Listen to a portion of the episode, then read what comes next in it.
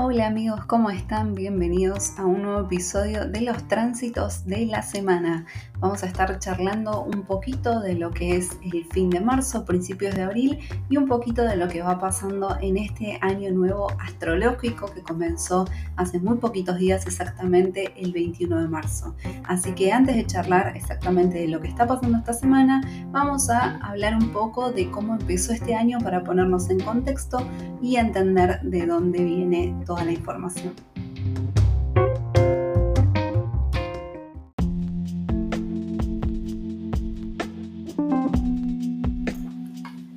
El comienzo del año nuevo astrológico es en sí el comienzo de un nuevo año para muchas personas.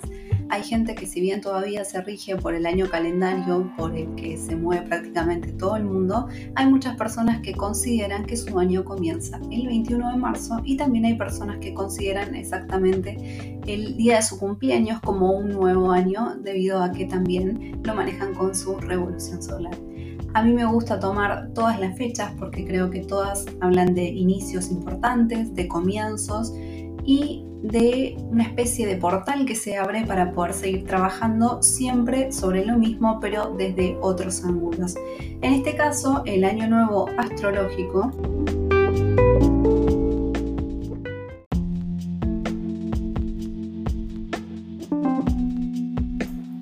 se da con el Sol en la casa 8, con un ascendente en Virgo en casa 7. Lo interesante de este nuevo año, de esta nueva carta, es que casi todo se encuentra en la casa 7 y 8, que nos invita mucho a mirar al otro.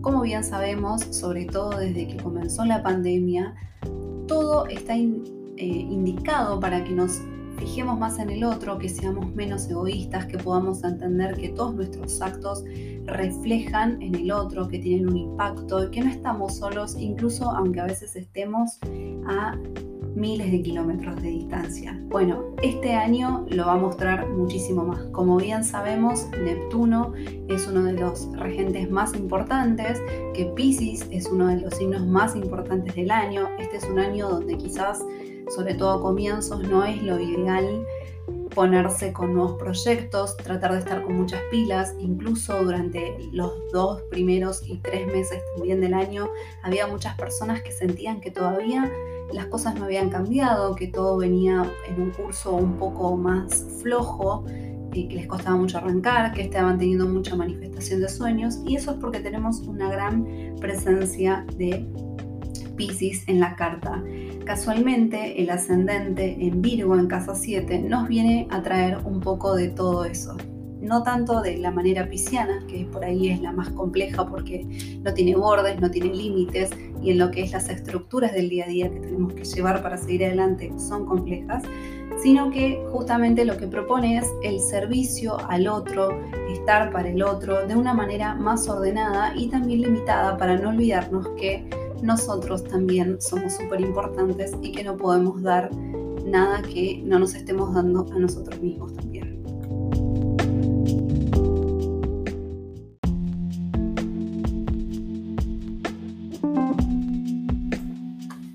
Esto también nos propone no tratar de hacer cosas que después no podamos sostener.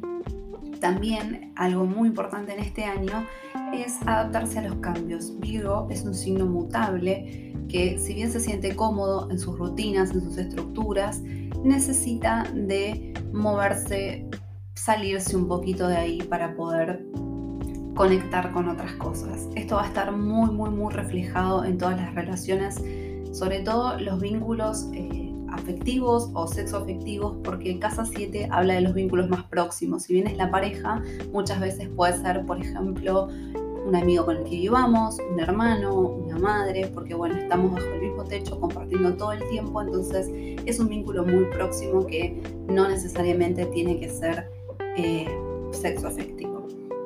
Bien, todavía si bien el sol está en Aries, por ende toda la iluminación, toda la energía se pone en arrancar y en salir adelante, va a estar tan a disposición. ¿Por qué? Porque en realidad todavía tenemos Júpiter y Neptuno en Pisces, que son dos planetas súper, súper piscianos, son sus regentes, están muy cómodos en ese signo, así que eso todavía va a hacer que la energía esté un poco baja y vamos a estar como despertándonos de un sueño con ganas de salir, pero volviendo un poquito para atrás, exactamente más o menos hasta el 10 de mayo donde Júpiter va a pasar a Aries y la cosa se va a ir activando un poquito más.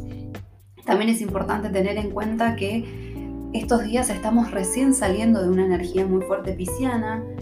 También eh, hay mucha presencia de Acuario todavía, sobre todo en signos sociales y en signos como Marte y Venus, que son totalmente vinculares. Nuevamente conectamos con la casa 7. Entonces, estamos con ganas de cambiar, estamos con ganas de hacer algo distinto, algo diferente, algo nuevo que nos impulse hacia adelante, nuevas ideas frescas, juventud. Pero ¿qué pasa? estamos entre lo que queremos construir con el otro, entre lo que nosotros queremos, entre lo que si hago estoy siendo egoísta. Bueno, es un equilibrio un tanto complejo que vamos a tener que ir trabajando a lo largo del año. Mi recomendación es no tomárselo como que todo tiene que ser para allá, que es algo que pasa mucho cuando tenemos una fuerte presencia de Aries, porque es un signo de fuego, es el primer signo del zodíaco, va 100% hacia adelante, casi sin pensar muchas veces, y puede pecar de imperativo, a veces hasta quizás de agresivo, sobre todo teniendo en cuenta que exactamente seis días, si no me equivoco, después de que el Sol ingresa a Aries, Mercurio también va a pasar a Aries, lo que va a ser como una especie de despertar y de ganas de cambiar de ideas o de decir las cosas o de salir de este sueño profundo en el que venimos.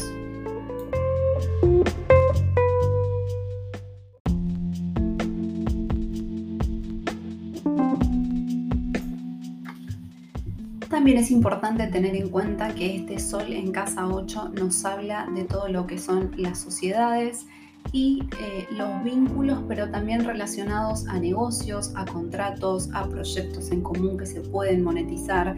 Esto está buenísimo para tener en cuenta, pero más avanzado el año. Todavía, como les decía, con tanta energía pisciana y con tanta energía de Aries, no es el mejor momento para arrancar un proyecto eh, porque puede estar, por un lado, tenido de una fantasía, de un sueño, de lo que me gustaría que fuese, más de lo que en realidad es, y también puede ser que esté influenciado por una fuerte impulsividad, por unas ganas de hacer algo distinto, pero que no tenga todavía los límites bien puestos, que no tenga todavía las bases bien sentadas ni las ideas claras.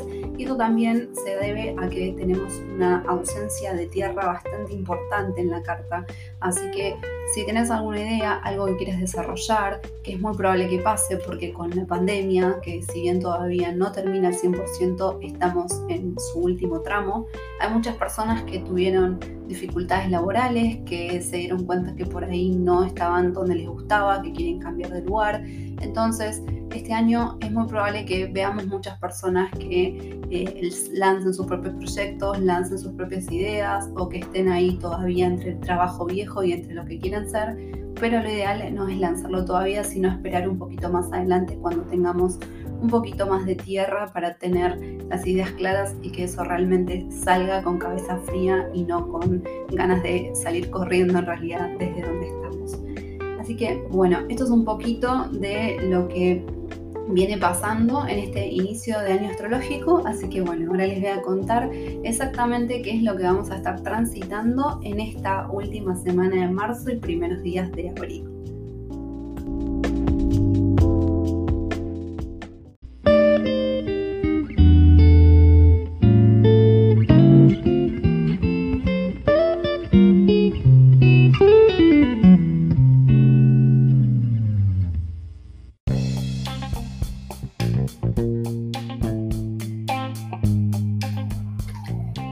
Bien, el domingo 27 de marzo Mercurio pasa de Pisces a Aries.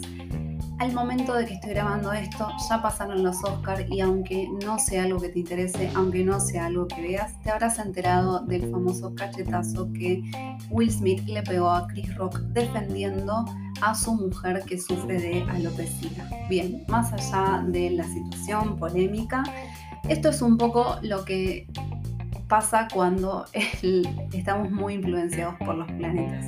A veces a mí me gusta dar estos ejemplos porque hay mucha gente que cree que la astrología no nos afecta, que piensan que los signos son todos mentira, porque bueno, no creen que haya 12 tipos de personas, pero bueno, es muchísimo más complejo que eso y esta situación explica esto que pasa. ¿Por qué? Porque Will Smith hace lo que hace de una manera impulsiva, sin pensar, y luego se pone a llorar casi arrepintiéndose. ¿Por qué? Porque él estaba conteniendo una emoción muy fuerte, sabía lo que estaba sintiendo su esposa, empatizando, incluso se puede ver en el video que ella no recibe de buena manera el chiste y la persona que estaba enfrente, que pudo haber sido cualquier otra, en ese momento fue Chris Rock y se ligó un cachetazo. Bien, esto es Mercurio en Aries, pasando por toda esta etapa pisciana que les conté al principio. Vengo tragándome un montón de cosas, vengo aguantando un montón de cosas, vengo tratando de pensar en vos, de empatizar, de entenderte, pero ¿qué pasa? Me dijiste algo en un mal momento, en un mal día, donde no estaba preparado para recibirlo, donde ya no tengo ganas, entonces te digo lo primero que se me ocurre, aunque eso te lastime y aunque después me arrepienta y me ponga a llorar. Eso exactamente es Mercurio en Aries. Las personas que tienen este tránsito en su carta o que nacieron con Mercurio en Aries podrán entender perfectamente de qué les hablo y las personas que no es probable que se sientan súper influenciadas por este tránsito porque es un tránsito muy fuerte. Aries es uno de los signos más fuertes porque, como les decía, es el primero del zodíaco, es un signo de fuego, es un signo cardinal, quiere decir que toma iniciativa, que no se queda en la silla. Entonces, está buenísimo para empezar, está buenísimo para a veces no analizar tanto las cosas y sino avanzar, pero también a veces puede pecar de agresivo y violento. Así que mucho cuidado con eso, mucho cuidado con pasar de la empatía desmedida al egoísmo, porque es muy probable que pase en estos días. ¿Por qué también se los digo? Porque el lunes 28 de marzo Venus tiene una conjunción con Saturno que no es eh, la mejor de las configuraciones para Venus. ¿Por qué? Porque Venus es un signo de relaciones, de amor, regido por Libra, por Tauro, placer, cosas lindas, hablo lindo, me siento bien, quiero que estés bien, me interesa. Pero Saturno enfría todo eso y Saturno es bastante más fuerte que Venus, así que su energía va a prevalecer. Así que en estos días las relaciones puede que se sientan un poco más débiles, capaz no es el mejor momento para planes románticos, Siempre, obviamente, cada situación es muy particular. Esto es una energía que se dispone, pero no quiere decir que tengan que hacer esto. Si ustedes tienen un vínculo romántico que lo mantienen a pesar de todo, buenísimo, porque eso también habla del trabajo de cada pareja. Pero si las cosas vienen medio tensas, y vos propones algo y ves que no resulta como querías, no te frustres porque es muy probable que así suceda. ¿Para qué sirve este tránsito? Porque podemos tomárnoslo de las dos maneras, de una manera donde nos frustremos o de una manera donde lo usemos a nuestro favor. Bien, es ideal para hacer tareas del hogar. ¿Por qué también? Porque la luna se encuentra en acuario. Así que está buenísimo para sacar todo, limpiar los cajones, abrir tu casa, aprovechar estos últimos días de sol y de calorcito y de limpiar a fondo y de desapegarte de repente de las cosas que ya no quieras. Muchas veces cuando abrimos nuestro placar encontramos prendas que no usamos hace un montón, encontramos fotos, cartas, objetos que decimos, che, esto es parte de mi pasado, ya no me sirve. Y si están con ganas de hacer las cosas distintas, créanme que este es un súper ejercicio que pueden hacer porque limpiando van a ver que limpian su mente. Así que, bueno, espero que les sirva este consejo. Yo que ya lo estoy aplicando, estoy limpiando a full mi casa, limpiando el balcón, esos rincones que por ahí a veces son como medios que están ahí en el olvido y la verdad que me sirvió un montón para pensar, para llorar, para escribir, para un montón de cosas, así que se lo súper recomiendo. No solamente por este tránsito, por, sino por los días que siguen, que tenemos martes, miércoles y jueves, luna negra, el viernes tenemos luna nueva en Aries, entonces estos tres días tenemos una luna negra bastante fuerte, es un momento para estar puertas adentro, conectar con nosotros mismos, un poquito con nuestra oscuridad y como sabemos, antes de Aries viene Pisces, así que es una luna donde vamos a quizás retroceder un poquito, lo que está muy bueno, ¿por qué? Porque para poder intencionar con la luna nueva del viernes, está bueno tener una refrescadita de dónde venimos, ¿no? Con el inicio de la temporada de Aries es probable que nos querramos olvidar de todo lo que veníamos trabajando. Así que estos tres días vamos a volver un poquito hacia atrás. Va a ser como un retrógrado para decir, ah, bueno, che, para esto yo no me quiero olvidar que quiero cambiar estas cosas. Estas cosas a mí no me gustan, no me hacen bien, entonces nuevamente voy a seguir pensando en esto, voy a seguir craneando ideas, proyectando cosas para realmente salir de ahí. Así que créanme que este ejercicio de la limpieza está más que genial.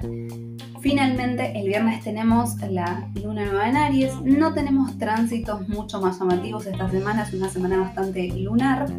Y nuevamente el sábado exactamente tenemos luna en Tauro y el domingo también, que nos va a servir para bajar la energía, para entender, para canalizar los mensajitos que esta luna nueva nos deja. Así que bueno, a limpiarnos mentes, corazones, casas, es ideal después del mismo viernes o el sábado por la mañana saumar, prender velitas. Es un muy, muy, muy buen momento para hacerse lecturas, sobre todo de tarot, que nos conectan a full con el inconsciente. Es un muy buen momento para limpiezas energéticas. Como les dije, quizás no es la semana más romántica, no es la semana donde es el mejor momento para compartir con amigos sino es una semana de intimidad para nosotros mismos, para conectar con nuestras heridas, porque también Mercurio y el Sol en Aries hacen conexiones a Quirón, así que todo eso está puesto en casa 1, Aries, esencia, yo. Todas esas cosas que me duelen, todas esas cosas que me cuestan, todas esas cosas que quiero decir, todo eso que quiero ser, está muy vulnerable, así que es una súper semana para que te cuides, para que cuides tus palabras, para que no hables desde la herida y para que te abras y proyectes todo eso que tenés ganas de ser. Así que bueno, espero que esto te haya servido. Vamos a seguir charlando la semana a través del grupo de Telegram, a través de Instagram, de Facebook, así que los espero. Me pueden encontrar como arroba bailunalina. De todas maneras, por acá en la cajita de información, en los links donde se pueda, les dejo todos los accesos para que puedan llegar a mí de una manera más sencilla.